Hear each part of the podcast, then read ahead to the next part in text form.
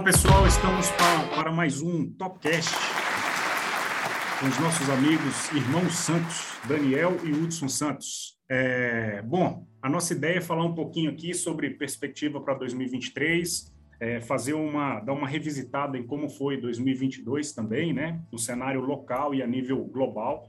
Eu acho que essa parte aí está tranquila, né? Depois que a onça está morta, todo mundo vira caçador. Eu quero saber daqui para frente como vai ser. É, não deixar de nos acompanhar na, nas nossas redes, né? E Ancor, Apple Podcast, Spotify e Google Podcast. Então, com o nosso convidado aqui, Daniel Santos, gostaria que você revisitasse um pouquinho aí como é que foi 2022 é, e o seu parecer para 2023 a nível internacional. Vamos lá. Bom, falando um pouquinho aí sobre o que aconteceu em 2022, é, o que a gente viu foi um cenário bem difícil aí para a renda variável e juros nos Estados Unidos e Europa. Os Estados Unidos aí com uma subida de juros, uma das mais fortes da história, saindo de um juros de 0,25 para um juros de 4,25, 4,5, né? E tentando aí ancorar as expectativas da inflação, né? E a inflação também na Europa muito forte, o Banco Europeu aí um pouco atrás da curva, né? E um ano bem difícil para renda variável. Porém, o que a gente conseguiu ver no final do ano, é, todo mundo esperando aí um, uma crise um pouco mais grave nos Estados Unidos, né? A Europa sofrendo um pouco mais. A gente acabou vendo aí as bolsas tendo uma recuperação no final do ano. A gente teve aí a Europa surpreendendo e subindo aí em torno de 12% no final de 2022, os Estados Unidos também se recuperando um pouco, e aí fica aquela pergunta para 2023, né? O que, que a gente vai ver acontecendo em 2023? A gente vai ter realmente uma crise um pouco mais forte nos Estados Unidos e será necessário subir mais os juros ou não, né? Esse patamar atual será mantido e em algum momento a gente vai começar a ver uma possibilidade de queda, né? Essa pergunta não sei responder, né? E eu acho que nem o Banco Central americano ainda sabe. Ninguém sabe exatamente. Nem o chat GPT consegue responder Nem essa Nem ele mesmo, a estrela do ano de 2023, vai conseguir dar essa resposta para a gente, mas o que a gente pode esperar é realmente das coisas começando a clarear aí para frente nos Estados Unidos e na Europa, e se essa tendência de início de queda de juros se confirmar de uma bolsa performando aí de forma forte, né, uma vez que a gente viu aí carteiras de renda fixa né, nos Estados Unidos e na Europa rendendo em 2022 negativo, né, menos 10, menos 15%, né, bem diferente aí do, do nosso cenário atual, né. É, então, eu acho que 2023, assim, para tentar aqui usar minha bola de cristal, eu acho que vai ser um ano aí de acomodação nos Estados Unidos e na Europa. É, não acho que os juros vão subir muito mais do que isso, mas também não vejo aí o início de uma queda forte. Mas lembrando que os mercados se antecipam, né? Então não é impossível a gente ver aí no meio do ano, no último trimestre, um rally aí no, exterior, é, justamente por causa das expectativas de melhora, né? Então acho que vai ser mais ou menos por aí. Até fazer uma complementação, Daniel, que é, geralmente a gente fala muito no mercado sobre renda variável.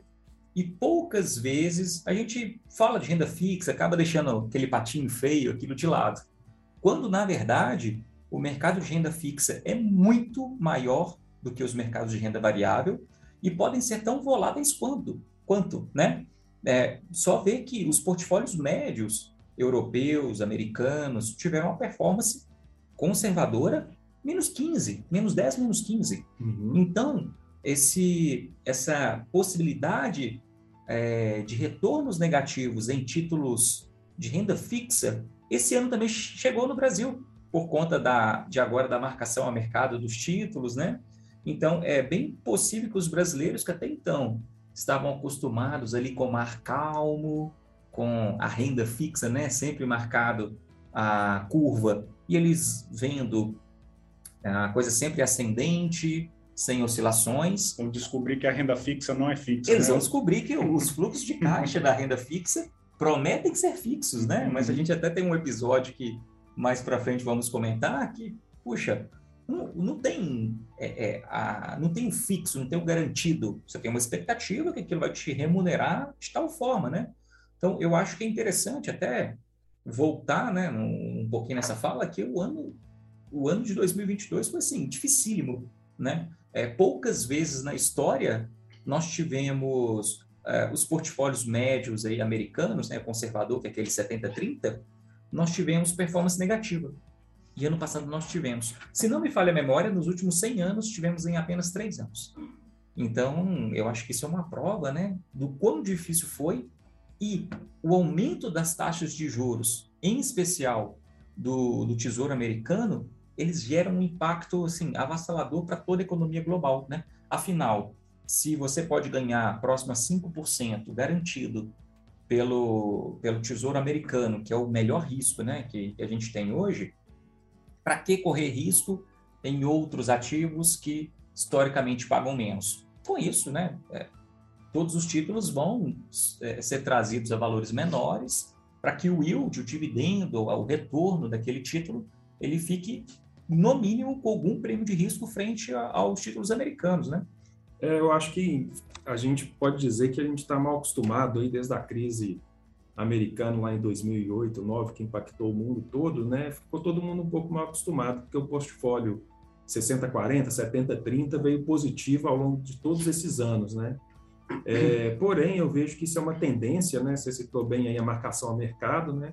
É uma tendência que no Brasil a gente vai se aproximando disso, né? Então, os títulos de renda fixa no exterior tem essa marcação a mercado. E aqui vou aproveitar aqui no nosso Instagram, né? A gente acabou de falar ontem sobre a questão da marcação a mercado, né? É, explicando aí no detalhe o que, que é e como que funciona, né? Mas eu acho que é interessante a gente ver que a gente está se aproximando disso, né? E aprender com isso, como lidar, né? Com aquela situação de deixar o dinheiro aplicado, ter uma visão de médio e longo prazo, né, deixar de ser imediatista. Então, acho que isso tudo faz parte aí é, desse conhecimento que a gente vai adquirindo, entendendo que lá fora já é assim, né, já funciona desse jeito, e aqui dentro vai chegar, né? Agora, eu acho que também pode ser que a, que a gente está vendo uma janela de oportunidade para ter algum investimento no exterior, né? Então, a, as pessoas, os clientes que ainda não pensaram nisso, né? tem que pensar, né? E talvez essa seja agora uma excelente hora para a gente poder aproveitar aí um dólar que está aí na casa dos 5,10, aproveitar aí é, é, a bolsa americana bem estressada na Europa, né? E fazer algum tipo de aporte no exterior, né?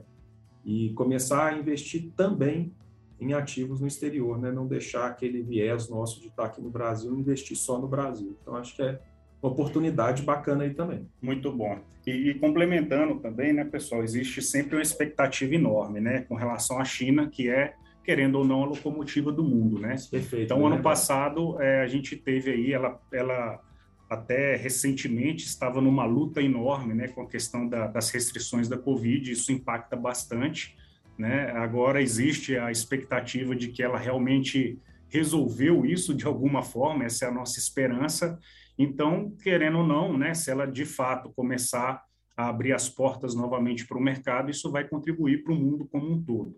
É, em eu... especial para nós tupiniquins, né? Exatamente.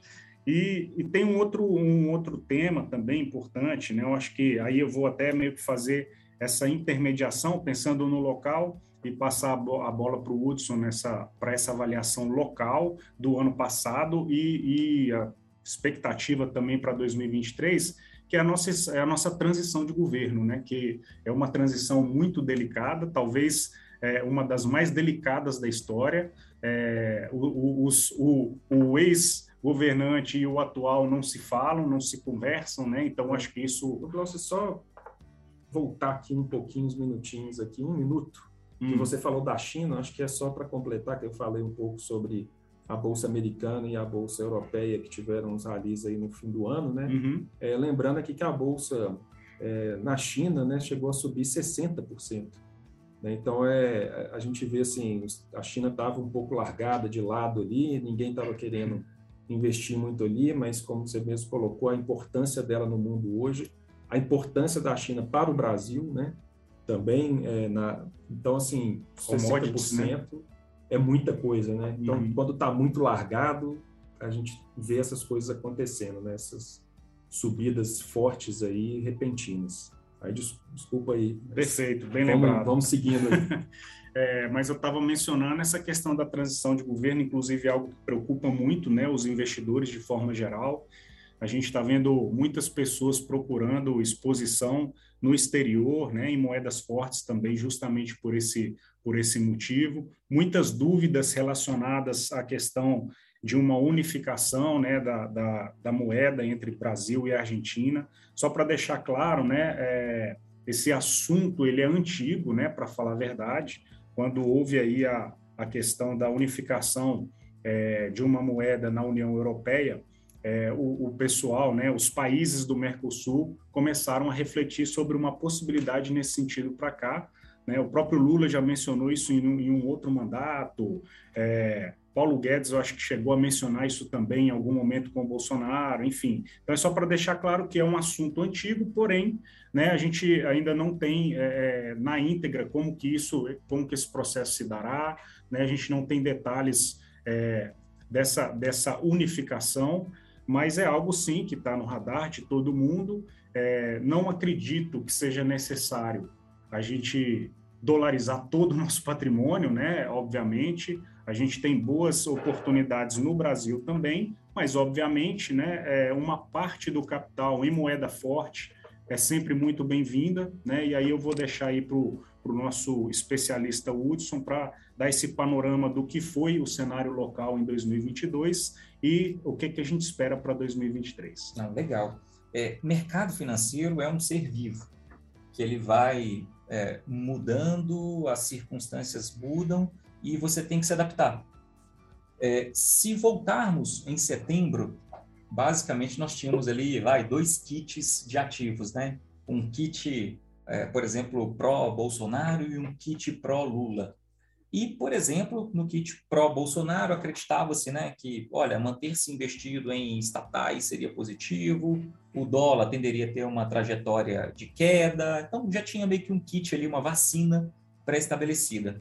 Bem como também já tinha comentários da vacina Lula, né? que seria sair dos investimentos em estatais, o dólar com uma tendência de alta, a bolsa com tendência de queda. E quando nós olhamos numa janela curta, de outubro, né, de novembro até é, agora, quando de fato tivemos a decisão, nós vimos que grande parte desse kit, dessa vacina, ela veio errada. Porque é, a maioria dos agentes acreditava que ah, teria mais é, é, influência negativa nas estatais. Ok, foi confirmado e grande parte delas perdeu aí entre 30% e 40% de valor. A bolsa, contudo, não teve a queda que se acreditava e o dólar, ao contrário de se desvalorizar, ele, é, ao contrário de se valorizar, ele desvalorizou. Por quê? Nós esquecemos que tínhamos sempre um viés muito do brasileiro quando a gente fazia essa análise. Mas o viés do estrangeiro já era um viés muito positivo ao atual governo, com a entrada de importantes fundos de investimento, é, de fundos à proteção, ou seja, a gente teria mais capital entrando no Brasil, como se confirmou, porém nenhuma vacina contemplava isso. E acabou pegando até boa parte dos gestores no contrapé.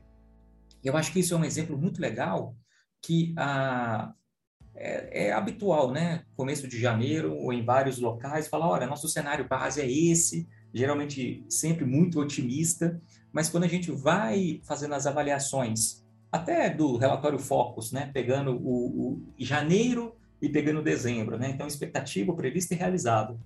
É, tem uma diferença muito enorme, muito considerável.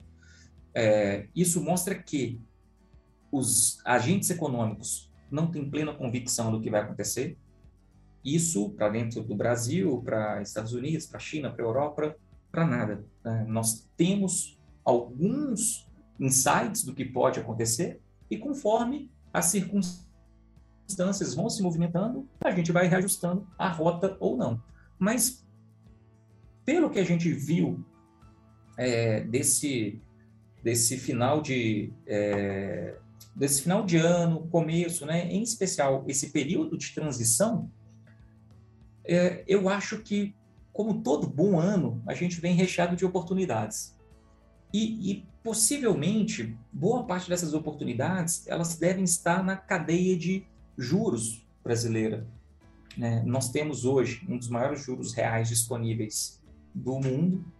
Né? Não somos um país com um nível de solidez assim tão ruim, temos um perfil de dívida interno que é, prejudicaria um eventual calote, como a gente já viu nos, nos vizinhos latino-americanos. Nossa, nosso perfil de dívida interno o, o, governo tentar um calote, não pagamento de dívida interna é, é, suicídio, é loucura.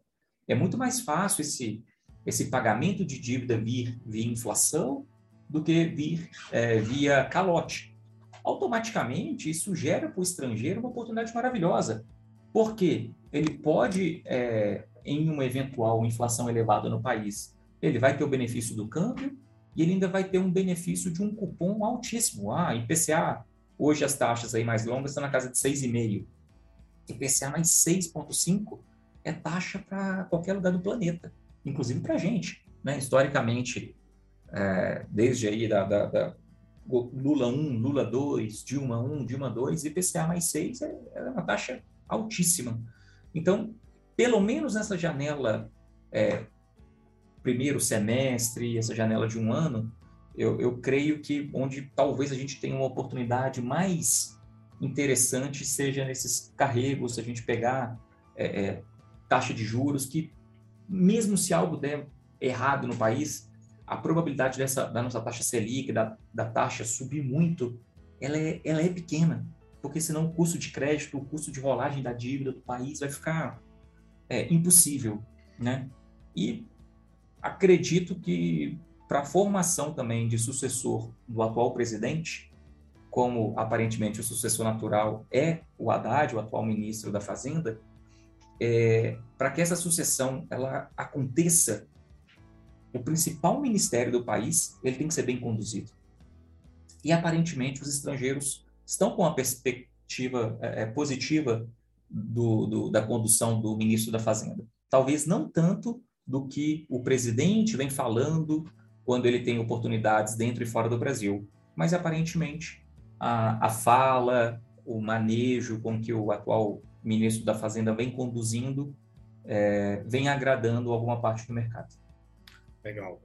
É, bom, pegando nessa, nessa pegada também, né, eu acho importante pelo menos a gente dar um, um overview para o pessoal, para os investidores, os nossos ouvintes, a questão do, da Americanas. Né? Recentemente a gente teve o caso de Americanas, isso, de certa forma, né, alerta o mercado de capitais, é, traz à tona aí, né, a, a, o crédito dado às auditorias, ao mercado como um todo também, né, é muito importante. Eu acho que isso só só traz um grande aprendizado para a gente cada vez mais, né? É, a importância também da questão da diversificação de carteira. Você já pensou se alguém dá all-in numa Americanas da vida, né? Numa, numa hora dessa estaria bem, bem complicado para esse investidor. Então, assim, muitas pessoas nos acessam tentando entender, mas de forma bem resumida, né? Ali é, tudo indica né, que realmente, eu não vou me antecipar aqui, mas as investigações serão feitas, né, a gente não pode cravar nada, mas tudo indica, pelo que a gente viu até agora, que trata sim de um problema de fraude ali, de, uma, de um contexto de contabilidade onde o risco sacado não foi é, é, colocado da forma como a CVM é, geralmente conduz, né, como ela solicita. Então, assim, é, Bom, quem estava de alguma forma né, alocado em Americanas, né, seja por fundo imobiliário, seja por fundo de investimentos, seja diretamente na ação, seja por debêntures, é, passou, né? Não, não, tem, não tem como ficar chorando agora o leite derramado, né?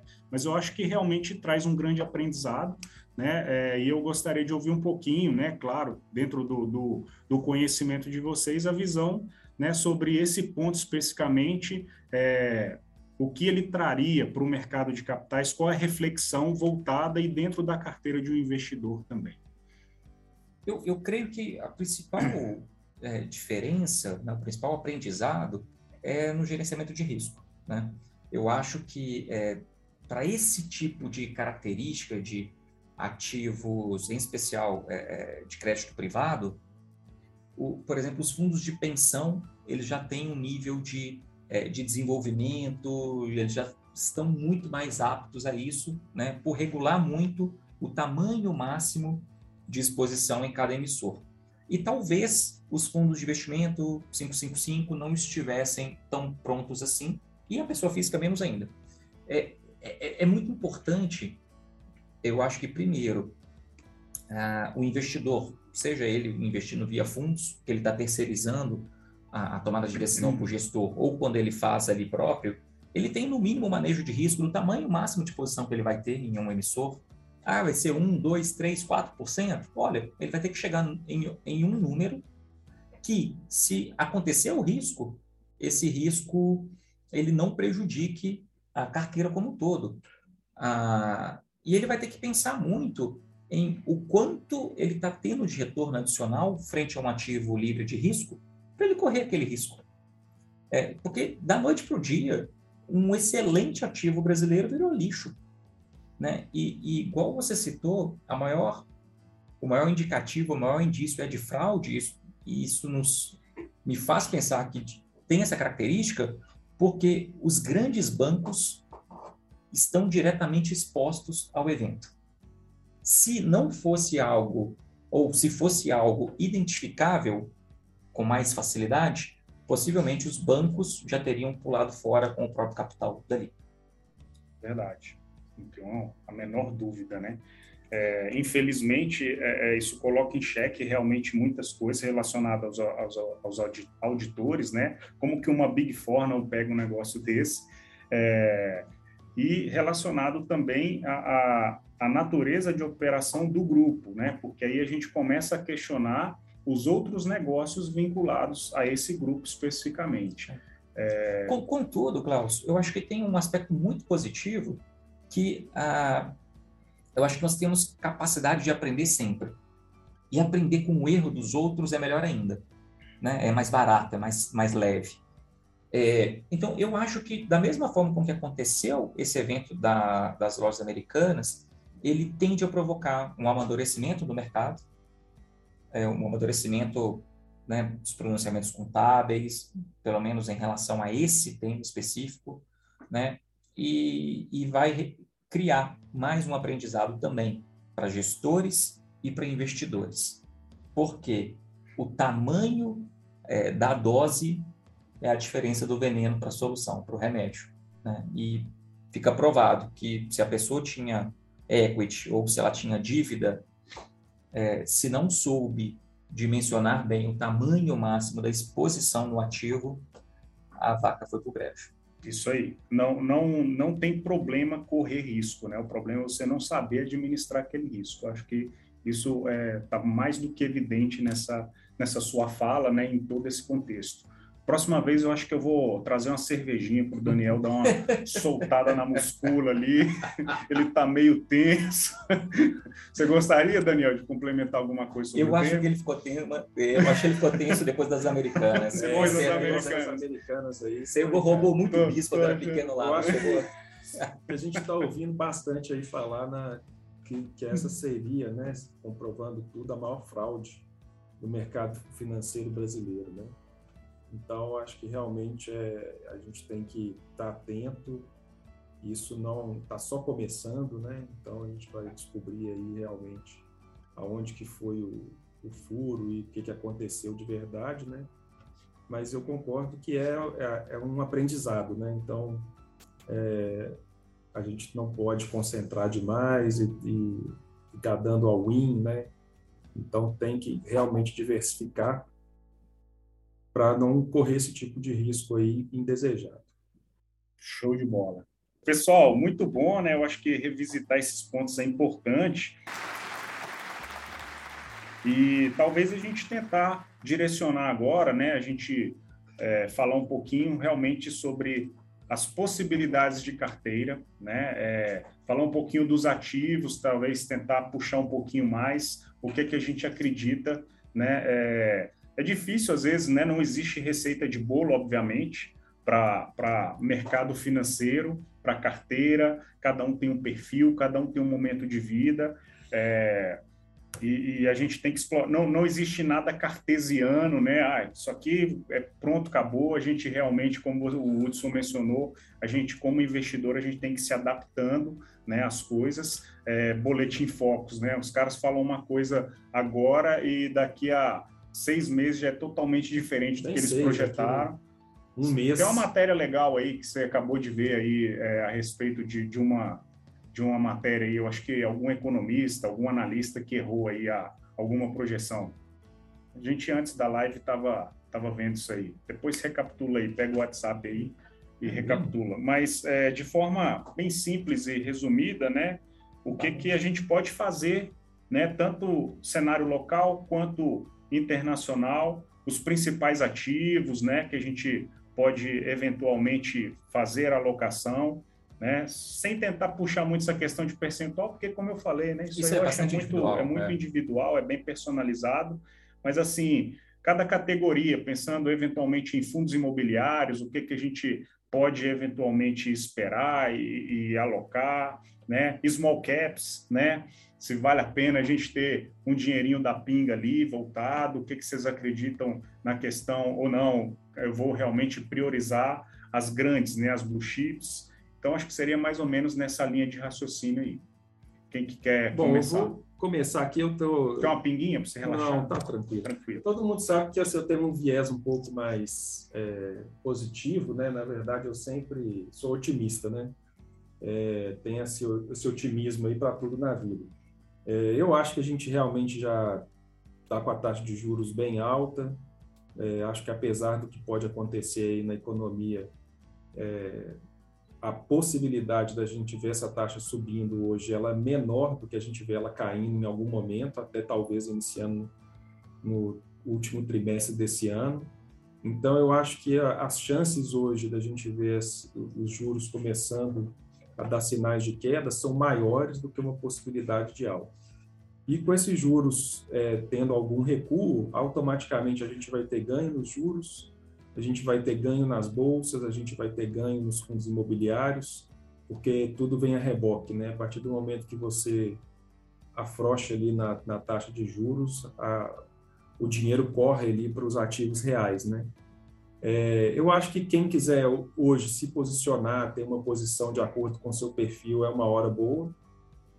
Com certeza é uma hora muito melhor do que um ano, um ano e meio atrás, né?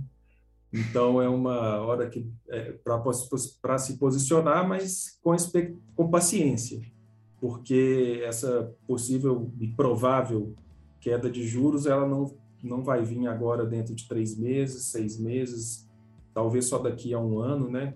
A questão é que se a gente ficar tentando adivinhar a hora exata, né, a gente acaba perdendo esses ralis fortes de início de, de retomada, né? Igual a gente falou um pouco do que aconteceu na China, né?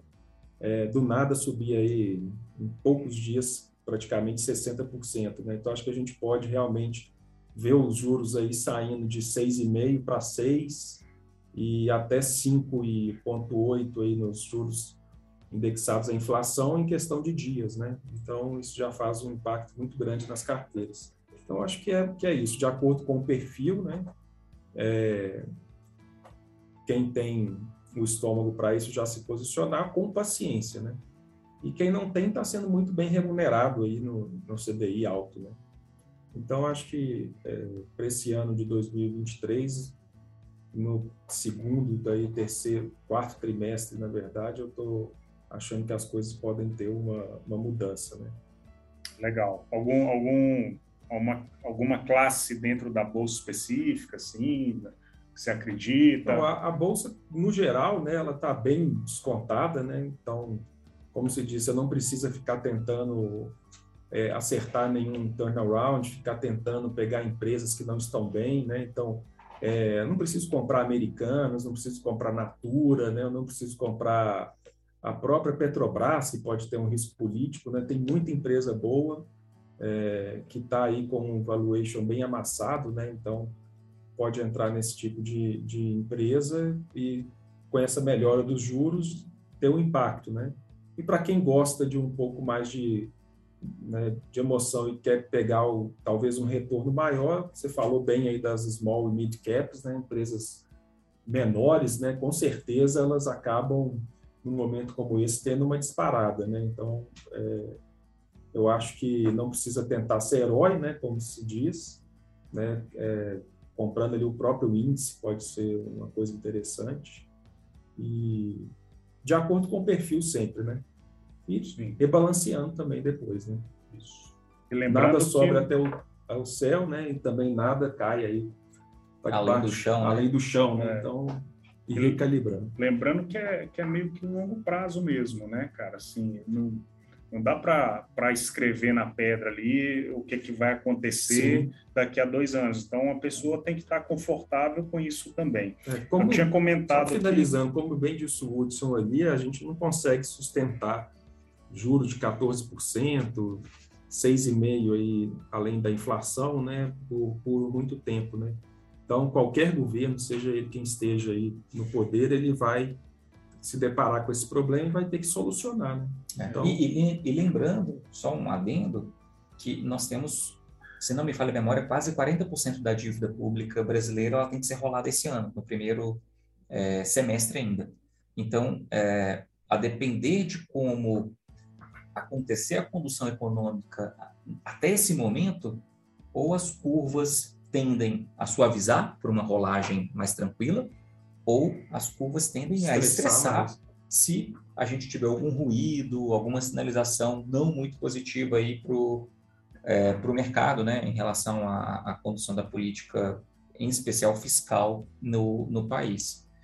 E assim, só complementando aí o que você falou, eu acho que o, o, o investidor, em especial pessoa física, ele pensa pouco que as economias vivem ciclos entre 8 e 12 anos e que tem uma natural alternância econômica, flutuação econômica. É, e esperam que os portfólios que, por exemplo, montados hoje, sejam polivalentes, sejam prontos para períodos longos. E não é. Eu acho que o mais importante é que o investidor ele tenha um bom nível de diversificação, então tenha exposição a ativos brasileiros, tenha exposição ativos americanos, eh, europeus, asiáticos, tenha exposição a dólar, a prata, a ouro, então tenha sim eh, exposição a diferentes ativos e conforme o ciclo econômico que se encontre é, determinado país ou economia, por exemplo, o ciclo econômico que está o Brasil, efetue os rebalanceamentos, que possivelmente no ato de escolher os ativos, as pessoas não vão ganhar dinheiro. Historicamente, elas vão ganhar em, em momentos adequados de rebalanceamento. Então, é, eu acho que isso aí quebra muito do que o, o, investidor habitual ele pensa, né? Ah, não, quero fazer uma carteira e pronto. E dali para cima só subir, né? É, eu vou voltar a um fato que hoje é conhecido por todos. Quem montou um portfólio em janeiro de 2020 sem ter um bom nível de diversificação, ele fazendo, ah, não, só vou comprar Brasil, só vou comprar Estados Unidos. Cara, deu muito ruim. Uhum. Agora, quem teve a, a, sabedoria de ponderar bem o quanto que eu vou expor em um ativo local, quanto que eu vou colocar em um ativo descorrelacionado. Então, por exemplo, vou comprar bolsa brasileira, mas eu vou comprar americana, dólar e ouro. É, ele teve perdas significativas por um lado e ganhos substanciais pelo outro. Efetuando o rebalanceamento, isso geraria uma média muito superior. Então, ele poderia imaginar: olha, o Brasil vai decolar, mas veio um evento externo totalmente inesperado e mudou tudo. Se a gente pegar o próprio cenário que nós comentamos aqui de lojas americanas, ele é similar. Olha, veio um dos melhores CEOs do Brasil, o cara vai reformular a empresa e a empresa vai decolar. Inclusive, as ações começaram a mostrar isso quando da indicação. Porém, o CEO entrou e falou: olha, galera, a coisa não está tão bonita assim, muito pelo contrário, muito feia e eu estou indo embora. E aconteceu o que aconteceu. Mas mais uma evidência para mostrar que um evento global e um evento local trouxeram características similares. Quem ficou exposto a um único tipo de risco, quem não tinha um bom nível de diversificação e, quando oportuno, não fez os rebalanceamentos, ele ou não ganhou dinheiro ou deixou muito dinheiro na mesa. Né? Então, é, eu acho que esse vai ser mais um ano em que a gente não sabe se os Estados Unidos entra em recessão, se não entra, se é severo, se é curto. É, a, começamos a ter indicadores tanto positivos quanto negativos. Enquanto isso não se ajusta para dar uma direção, eu recomendaria a boa e velha prudência e canja de galinha, que nós teremos momentos fáceis, por exemplo, de comprar risco.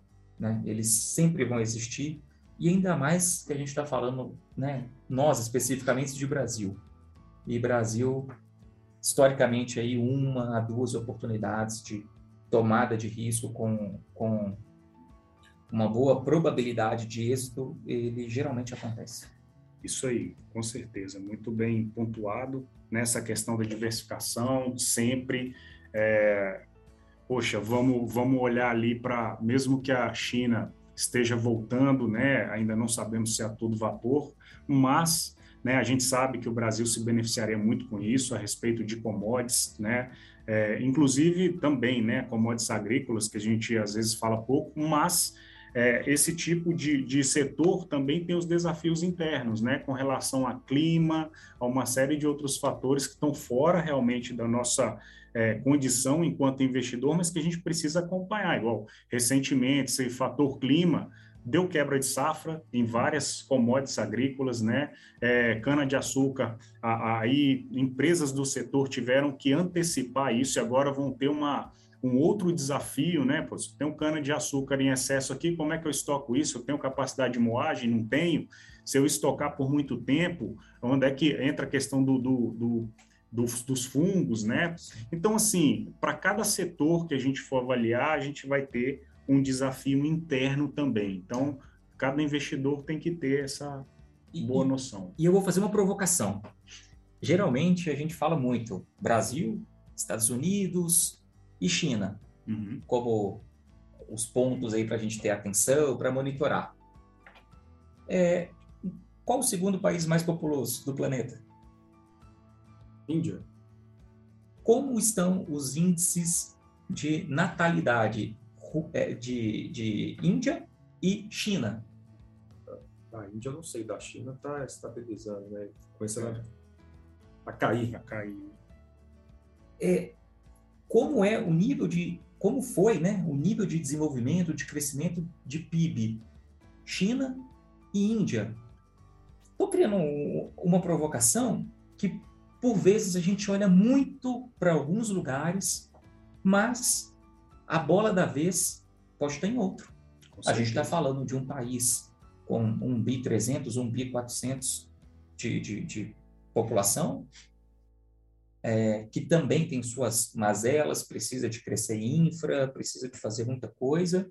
É, boa parte dos CEOs das grandes companhias são hoje indianos, então já tem uma, uma capacidade intelectual bastante comprovada, né? inclusive perdem esses cérebros para outros países. Mas olha, é, só estou criando uma provocação que por vezes a gente fica muito como holofote nos lugares A, B C, e a gente não se atenta que, por vezes, ou a oportunidade ou o desafio pode vir de onde a gente menos pensa. Sim. Mas essa reflexão é importante, né, Hudson? Porque é, quando a gente pensa né, é, nessas, nessas grandes nações, é, a gente olha ali o ponto de geografia, tecnologia mas a demografia, a demografia é o futuro, né? Você quer saber para onde que, que aquele país, que aquela nação se projeta, você olha muito a questão da demografia. Então, é excelente reflexão, né? Muito bem-vindo aqui no nosso bate-papo. É, bom, aquela hora eu tinha te, te comentado, é, é, saiu agora, né? Tem pouco tempo, o Banco Central revisa fluxo cambial de 2022 após identificar erro, né?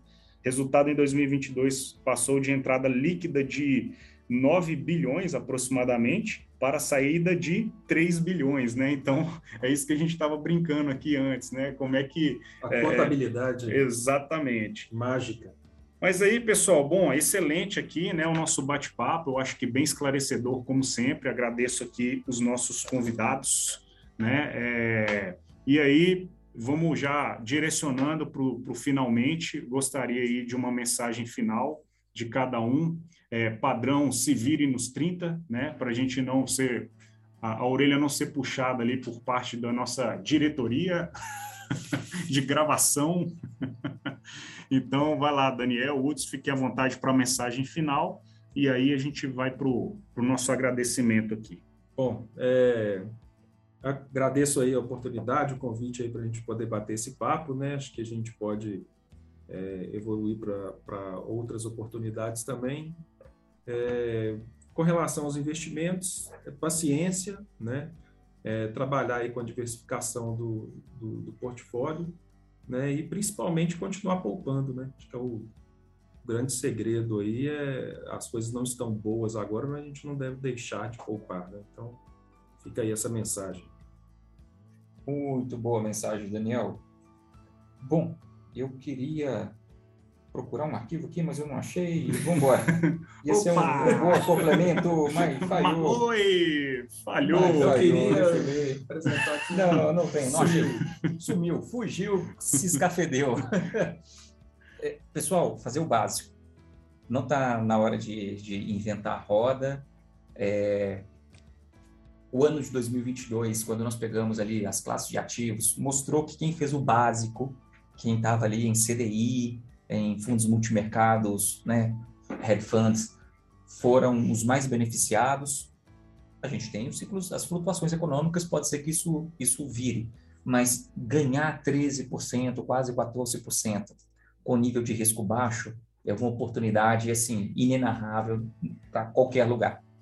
Então, é, vamos fazer o básico, né? acho que vai ter oportunidades aí talvez muito claras para a gente poder é, investir, comprar risco, fazer o básico, revisa as carteiras, olhe o tamanho das posições, porque se você não foi afetado pelas americanas, pode ter algum primo que também tem algum problema ao longo do ano, é, e rebalanceie os investimentos.